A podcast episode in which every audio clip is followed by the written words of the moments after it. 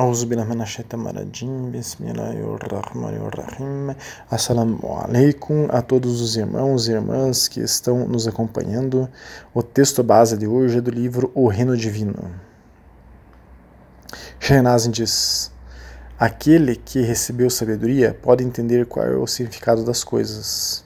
Temos três estudos sobre sabedoria já. Conhecimento você pode encontrar em todos os lugares, mas a sabedoria é uma concessão de Allah Todo-Poderoso para certas pessoas, não para todos. Temos um estudo que trata de como transformar o conhecimento em sabedoria, e temos outro estudo que trata de como perdão, que o conhecimento real vem do coração.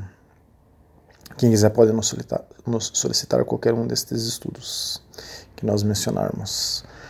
Portanto, Alá Todo-Poderoso elogia aquele que recebeu sabedoria, dizendo que ele recebeu um grande favor de seu Senhor Todo-Poderoso. Então temos agora, enfim, nossos comentários, temos três estudos sobre a sabedoria. Um com fundamentações corânicas e hadizes é, do que é a sabedoria para o Islã. Outro sobre sugestões de como adquirir sabedoria outro em como adquirir sabedoria de todas as coisas que estão ao nosso redor. Hoje iremos ver como o fato de uma pessoa buscar uma excelência moral, uma excelência de caráter, a ajuda a se tornar uma pessoa sábia. Uma forma de apresentarmos o tema de hoje é como desenvolver uma sabedoria moral e ética, de maneira a essa sabedoria moral e ética fazer com que essa pessoa se torne uma pessoa sábia na prática. Para isso, iremos reproduzir aqui um artigo de Abu Amin Elias, que é um pesquisador e professor do Instituto Islâmico Yakin, nos Estados Unidos. Ele traz uma excelente reflexão sobre o assunto. Ele apresenta o seguinte: então, nas palavras dele, adquirir sabedoria ética e intuição moral é uma habilidade que deve ser desenvolvida ao longo de uma vida inteira de estudo, contemplação e prática. Então, sobre essas, esses três pontos que ele diz aqui, o que talvez causasse alguma dúvida nas pessoas é sobre contemplação. Contemplação no Islã é murakaba. Temos um estudo sobre é, as formas de meditação no Islã, que inclui a murakaba. Quem quiser pode nos solicitar. Continuando, não é algo que pode ser adquirido lendo um único livro ou aderindo a um único código, porque a natureza da ética envolve o peso de múltiplos imperativos morais e variáveis que às vezes podem entrar em conflito. Existem três aspectos principais da sabedoria ética ou sabedoria moral no Islã, que são 1. Um, virtudes. 2. Obrigações. 3. Contexto. As virtudes se relacionam com o propósito ou valor que sustenta a escritura. Os deveres se relacionam com a maneira ou modalidade da escritura. E o contexto se relaciona com o momento da escritura. Então, ele explicou aqui, ficou um pouco confuso o que é virtudes, obrigações e contexto, só que ele vai explicar aqui no artigo dele bem detalhadamente nós iremos comentar inshallah. Ele continua trazendo Ibn al-Qaim, um lema é, sunita tradicional do século XIV, muito conhecido, que diz: sabedoria é agir como se deve, da maneira que se deve, na hora que se deve. Aí a gente já tem uma indicação do que são virtudes, deveres e o contexto. Mas sigamos. Enfim, essa recitação de Ibn al-Qaim é do livro Madarij al-Salikin 3449. Portanto, as virtudes, agora a gente vai explicar um pouquinho o que está aí, né, apresentado até agora. As virtudes é, significa pôr em prática uma ação adequada, bela e nobre. Manifestar esta ação no mundo. Obrigações se relaciona ao que o muçulmano deve fazer e está previsto que ele faça no Alcorão. Então há um enorme mérito em a pessoa cumprir suas obrigações na vida, mas ela pode cumprir suas obrigações de uma bela maneira ainda. E melhor ainda quando ela está no contexto.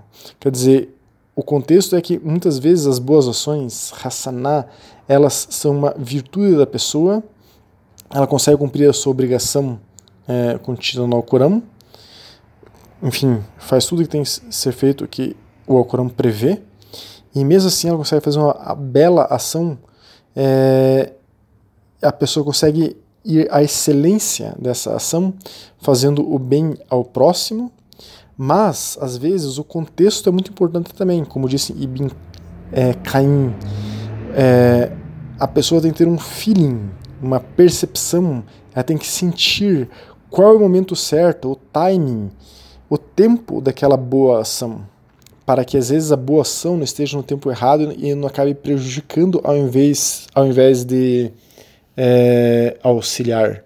Então é uma percepção, a sabedoria tem relação também com uma percepção das consequências dos nossos atos. Então, continuando, Abu Amin Elias diz: Portanto, quem consegue avaliar e equilibrar apropriadamente essas três variáveis em relação a um problema moral alcançará a sabedoria.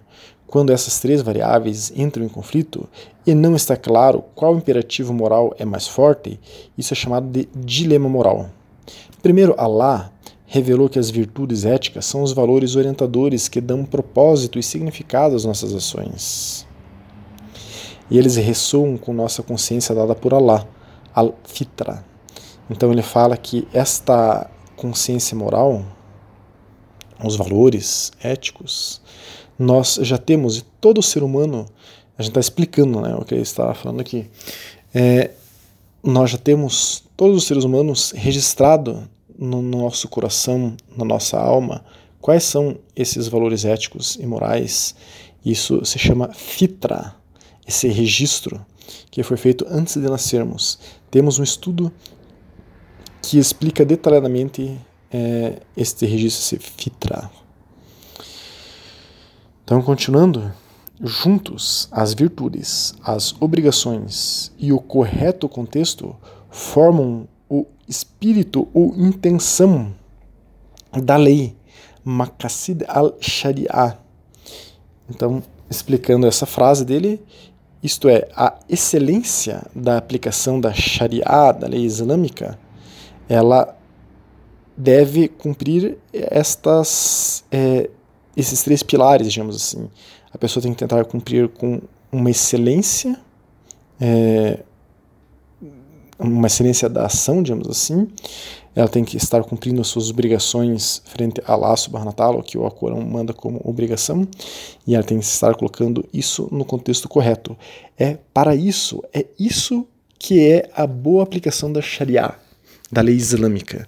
Nós temos estudos sobre a lei islâmica, nós quando falamos em lei islâmica, obviamente estamos falando da é, Sharia, da lei islâmica sunita tradicional clássica, que nós estudamos aqui em especial a é, jurisprudência, ou Madhab de Fir Hanafi. Então, continuando, é, Abu Amin Elias, ele cita uma passagem do Alcorão é, que diz o seguinte: Allah disse, na verdade, Allah ordena justiça e benevolência e doação aos parentes, ele proíbe a imoralidade, a má conduta e a transgressão. Ele o adverte que, de que talvez você seja lembrado. Sura 16 a 90. Valores islâmicos como justiça e benevolência ou misericórdia às vezes aparentemente entram em conflito, e um muçulmano deve escolher qual valor tem precedência em determinada situação. Por exemplo, a gente está falando, é, lendo aqui o artigo dele. Portanto, por exemplo, perdão, mostrar misericórdia geralmente é a coisa certa a fazer, mas às vezes mostrar misericórdia a um opressor apenas o ajuda em sua injustiça. Nesse caso, a justiça tem precedência sobre a misericórdia. Então, o que ele está explicando aqui é justo essa questão do contexto. A misericórdia é uma, uma hasanama, ótima ação, uma virtude. É necessário é, que a gente atenda algumas condições é, que são as obrigações do muçulmano quanto a uma situação de ser misericordioso com as pessoas, por exemplo. Só que a misericórdia com a pessoa, ela não pode trazer uma injustiça a uma pessoa que está sendo oprimida pelaquela pessoa que nós seremos misericordiosos. Então, o contexto de aplicação da misericórdia tem que ser observado para ver se as consequências não geram uma injustiça. Então, ele está falando que neste caso a justiça vai preceder a misericórdia. É, então, o quando aplicar, o que deve ser aplicado, é um componente importante da sabedoria. Sabedoria em árabe é hikmah. Em segundo lugar, continuando aqui o artigo deste é, o lema aí desse sábio sunita contemporâneo. Em segundo lugar, Allah revelou deveres na forma de leis ou regras que os seres humanos devem a Ele, a Allah subhanahu wa ta'ala, e uns aos outros. Dele cita uma passagem do Corão. Assim ordenamos uma lei, Sharia, sobre você nesse assunto. Então siga e não siga os caprichos daqueles que não sabem. Sura 45, ayah 18. Cada dever tem um direito correspondente associado a ele. Por exemplo, todo ser humano tem um direito natural à vida, segurança e propriedade, o que significa que todas as outras pessoas têm o dever, a obrigação de não cometerem assassinato, agressão ou roubo. Os seres humanos também têm o direito de suas necessidades básicas sejam atendidas. Por isso, o governo tem o dever de atendê-las. E ele cita, para fundamentar isso, um hadith é, que Uthman ibn Affan relatou que o profeta sallallahu alaihi disse: Não há direito para o filho de Adão senão nessas coisas: uma casa que ele mora, uma roupa para cobrir sua nudez, um pedaço de pão e água. Então é um hadith Tirmizi, Sahir, autêntico forte, número 2341. O profeta Muhammad explica aqui nesse hadith que esses direitos básicos ao ser humano, que é a casa, a roupa, a comida e a água, deveriam ser atendidos por outros seres humanos, pela Ummah, pela nação do profeta Muhammad e pelos governos. Então, aqui é estampado uma obrigação é, é um, um, direito de todos, de acordo com a Sharia, mas uma obrigação que recai sobre todos os muçulmanos frente aos demais muçulmanos, que é ajudá-los para que eles tenham casa, roupa e comida e água, né? Então, é, aqui é uma excelente ação que é também uma obrigação que recai sobre todos nós. Então, continuando sobre sabedoria e a relação da sabedoria com a moral, ética, com a lei. Como tal, uma decisão moral deve levar em conta a virtude pretendida ou valor e a adesão ao código de ética ou leis, fica jurisprudência. Nós temos estudos sobre jurisprudência sunita tradicional. Então ele diz que é necessário é, levar sempre em consideração é uma virtude, uma obrigação relacionado com a jurisprudência sunita tradicional que deriva do Corão e da Sunna. Continuando, no entanto, um terceiro elemento do contexto deve ser considerado para se chegar à verdadeira sabedoria moral. Em um incidente, o profeta salam, estava está citando um exemplo agora da vida do profeta. Salam. Em um incidente, o profeta salam, estava ciente da trama de um hipócrita, espionando os muçulmanos com a intenção de prejudicá-los. O espião era claramente uma ameaça à segurança da comunidade. O Umar ibn al-Khattab que Allah seja satisfeito com ele, tinha um forte senso de justiça e pediu permissão para executar o espião. Mas o profeta, salam, disse: Deixem-o em paz, para que as pessoas não digam que Muhammad está matando seus companheiros. Hadith Sahir, autêntico forte, Al-Bukhari, número 4624. Então ele explica: nesse caso, o profeta, salam, teriam o, o profeta teria sido justificado pela lei e pela virtude até de executar um traidor em seu meio, mas ele se recusou a fazê-lo porque teria um resultado, em consequência, prejudicial não intencionais a cumprir aquela obrigação, aquela virtude. Então, explicando aqui agora, a virtude de defender a Jamá, a comunidade de Medina, a aplicação da lei da Sharia, que era possível é, executar até uma pessoa que estava querendo levar o, é, o mal e provavelmente até é, tramar contra a vida do profeta Muhammad e dos seus companheiros, então existia condições legais e até uma virtude na execução daquele espião que estava querendo levar mal aos muçulmanos em Medina.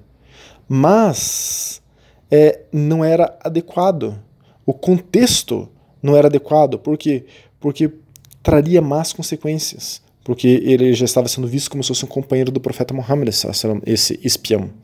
Então o profeta deve ter, de alguma maneira, resolvido isso com a, a, algum uma estratégia aí que não trouxe nenhuma consequência negativa e ele conseguiu afastar esse espião e ao mesmo tempo proteger a comunidade dele. Então, continuando. Então, enfim, o, o, o que a gente está ressaltando aqui é a sabedoria. O profeta Muhammad foi sábio nesse contexto. Então, continuando, isso teria prejudicado a reputação prática do Islã, o que teria sido ainda pior do que o dano de esse espião é, poderia ter causado. É, por último, a consideração do contexto envolve em pesar, medir as virtudes, deveres e consequências de uma decisão moral conforme se relacionam a uma situação particular. Para ilustrar tal fato, é o exemplo da, da Suna permitir a oração com sapatos ou sandálias limpas. Said ibn Yazid relatou: Eu perguntei a Anas ibn Malik, o mensageiro, salam, orou em suas sandálias, quer dizer, sem tirar as sandálias. Anas disse: Sim. Esse é o Hadith Sahih Muslim 555. A virtude desta permissão é conceder facilidade e misericórdia aos adoradores, especialmente aos viajantes, e foi codificada nas escolas jurídicas ortodoxas do Islã, quer dizer, o sunismo tradicional, as escolas é, Hanafi, Shafi, Malik e Hanbali. No entanto, é costume da maioria das mesquitas hoje incluir pisos alcas, alcatifados, limpos, enfim, é, com tapetes, né, atapetados, limpos, nos quais eles proíbem o uso de sapatos como cortesia a outros visitantes. Seria raro insistir em sapatos em tal mesquita, apesar de ter uma suna algum direito, porque isso prejudicaria e irritaria os fiéis, e prejudicar e irritar os fiéis é um dano que é proibido. Essa é uma situação diferente de quando a regra foi aplicada pela primeira vez. Então, o que ele está dizendo aqui é que cada regra tem o seu contexto. No caso, o profeta Muhammad deve ter feito, ah, nesse contexto ali, o salá com sandálias, porque ele estava em alguma viagem e não tinha condições, enfim, de tirar as sandálias. Então, excepcionalmente, em algumas condições, é possível fazer o salá é, com calçado, mas de maneira geral a regra é tirar o calçado. Então, o que está sendo ressaltado aqui é que cada regra tem o seu contexto, o momento adequado para usar aquela regra. Por isso que o Kias, analogia, que é a base da escola Hanafi, busca isso. Por isso que a escola Shafi busca evidências para determinada ação. Por isso que a escola Melik busca os costumes da, de Medina para aplicar determinada situação. Então, essas metodologias são bem mais adequadas para a sábia aplicação do Islã do que a, a, literalidade do salafismo e do arabismo, por exemplo, que não vão ver o contexto e vão aplicar determinada lei é, de maneira literal sem olhar o contexto. E às vezes o contexto da aplicação daquela lei literal traz danos. Então, a maneira como Salaf e o Arabi pensam não é uma maneira sábia, segundo aqui o Abu Amin Elias. A gente usando a analogia dele aqui, né? Há momentos que tem que se ver o contexto, agora que a gente continua explicando com nossas palavras, há momentos que tem que se ver o contexto de cada coisa e não sair aplicando a lei ou a suna de maneira literal sem perceber as consequências. Isso pode ser estendido para tudo na vida. Por exemplo, falar a verdade. É obrigação do muçulmano falar a verdade. Mas, se eu for falar a verdade para alguém, em determinado, em determinado contexto, eu posso magoar aquela pessoa. Então, se eu abro a boca, tem que ser da minha boca a verdade. Mas eu não sou obrigado a falar a verdade e magoar alguém, ao contrário. Então, em determinada circunstância, é melhor calar, manter o silêncio, que daí eu não estou descumprindo nada, não estou magoando ninguém. Então tudo tem que ver o contexto. Então, concluindo aqui, um ensinamento nas palavras de Abu Amin Elias, o costume é em si um fenômeno em constante mudança que deve ser levado em consideração ao derivar qualquer decisão moral do Islã, como afirma Ibn al-Qaim, que diz, na verdade, o julgamento, al-fatwa, muda com a mudança de tempo, lugar, costume e circunstâncias. Tudo isso vem da religião de Allah, como foi explicado, e o sucesso vem de Allah. Livro Ilm al-Muwakin 457. Por essa razão, as escolas, nas palavras aqui da Abu Elias, por essa razão, as escolas jurídicas do Islã, as quatro escolas do cinismo clássico ou tradicional, contêm o princípio de que os costumes podem ser uma fonte de lei, desde que não violem flagrantemente a lei e o espírito do Islã. Principalmente isso se aplica à escola Malik. Em suma, as decisões morais muitas vezes podem ser guiadas de forma muito direita pelo raciocínio virtuoso ou pela adesão a um código legais tradicionais do Islã, mas existem dilemas morais difíceis, especialmente no mundo moderno, quando as respostas não são tão claras, não é literal a aplicação da lei. Então existem imperativos e variáveis morais concorrentes, às vezes conflitantes, que precisam ser pesados e balanceados antes de se chegar a uma conclusão sobre a ação. Esta é a natureza da sabedoria moral, que explica de forma abrangente as virtudes, os deveres e o contexto. Então aqui nós conseguimos, a partir desse artigo, ver outras características de como nós nos tornarmos pessoas sábias, buscando a excelência moral, a excelência de caráter, a excelência da ação, principalmente vendo qual é a melhor ação que o Islã indica para que as consequências daquela ação sejam positivas para a maior parte das pessoas. Que Allah subhanahu wa ta'ala é, nos dê sabedoria para saber o que fazer de acordo com o Islã no seu momento mais apropriado, ou calar, ou não fazer quando convém a gente calar ou não fazer. Assalamu alaikum wa rahmatullahi wa barakatuh.